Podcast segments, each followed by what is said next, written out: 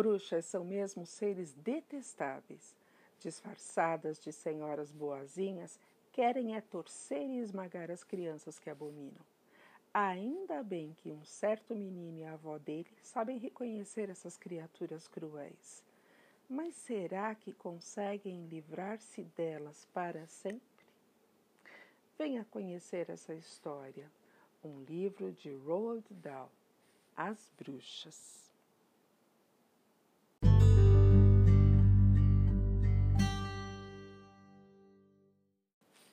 Uma observação sobre as bruxas. Nos contos de fadas, as bruxas sempre usam umas capas e uns chapéus pretos ridículos e voam em cabos de vassouras. Mas essa história não é um conto de fadas. Esta é uma história de bruxas de verdade. Há uma coisa muito importante que vocês precisam saber sobre bruxas de verdade. Prestem muita atenção e nunca se esqueçam do seguinte: bruxas de verdade usam roupas comuns e parecem mulheres comuns. Elas moram em casas como as nossas e trabalham em profissões comuns. Por isso é tão difícil pegá-las bruxa de verdade odeia a criança com um ódio fulminante e furioso, muito mais fulminante e furioso do que vocês poderiam imaginar. Bruxa de verdade passa o tempo todo tentando descobrir um jeito de se livrar das crianças que moram no território dela. Seu maior desejo é acabar com todas, uma por uma. A bruxa fica o dia todo só pensando nisso mesmo enquanto trabalha como caixa de supermercado, ou escreve cartas para algum homem de negócios, ou sai dirigindo um carrão incrementado, e bruxa faz todas essas coisas. A cabeça dela está sempre planejando, tramando, se agitando, se inflamando, zunindo e fervilhando de pensamentos assassinos e sanguinários. Ela fica o dia inteiro imaginando qual será a criança que eu vou escolher para esmagar da próxima vez. Bruxa de verdade tem o mesmo gosto em acabar com uma criança que vocês têm em comer um prato de morangos com creme. Ela tem de sumir com uma criança por semana, senão acaba ficando rabugenta e mal-humorada. Uma criança por semana são 52 por ano.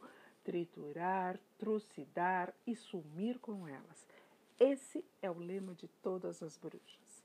A vítima é escolhida com todo cuidado.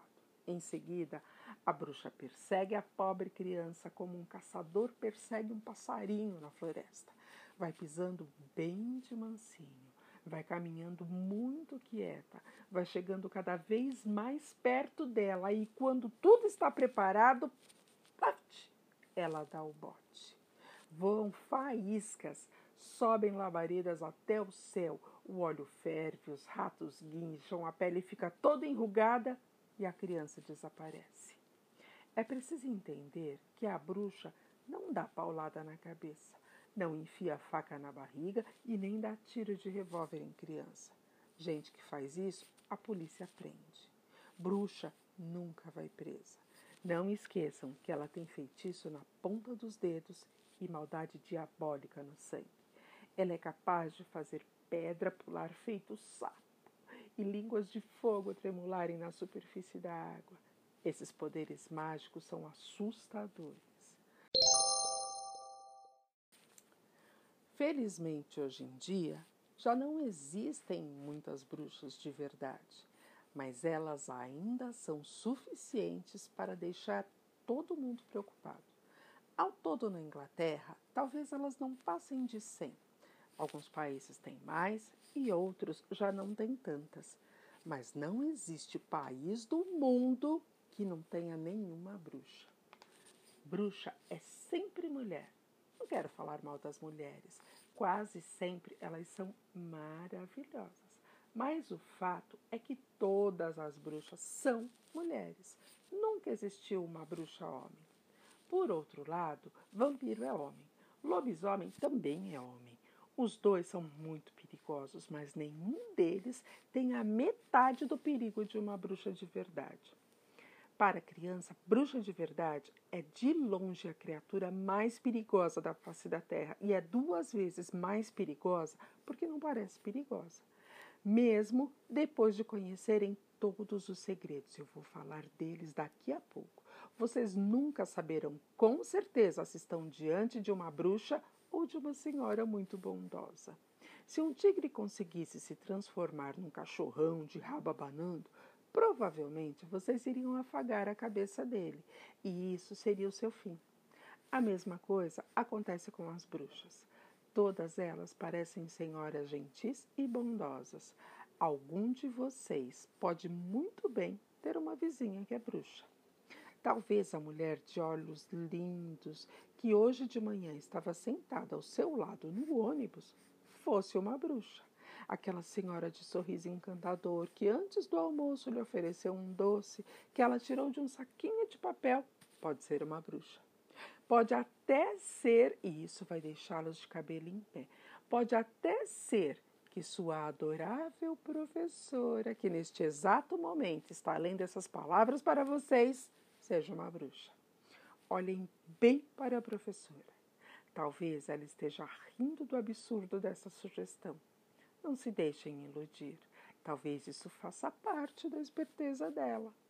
É claro que não estou querendo dizer nem de longe que a professora de vocês é de fato uma bruxa. Só estou insinuando que ela poderia ser. É muito provável, mas, e aí vem o grande mas, não é impossível. Ah, se pelo menos houvesse um jeito infalível de perceber se uma mulher é ou não é bruxa, aí então a gente pegaria todas as bruxas e as passaria pelo moedor de carne. Infelizmente, esse jeito não existem. Mas existem alguns pequenos sinais que vocês podem tentar descobrir. Pequenos hábitos e gestos que todas as bruxas têm em comum. Se vocês os conhecerem e se não esquecerem de nenhum, talvez consigam escapar de ser trucidados antes de se tornarem adultos.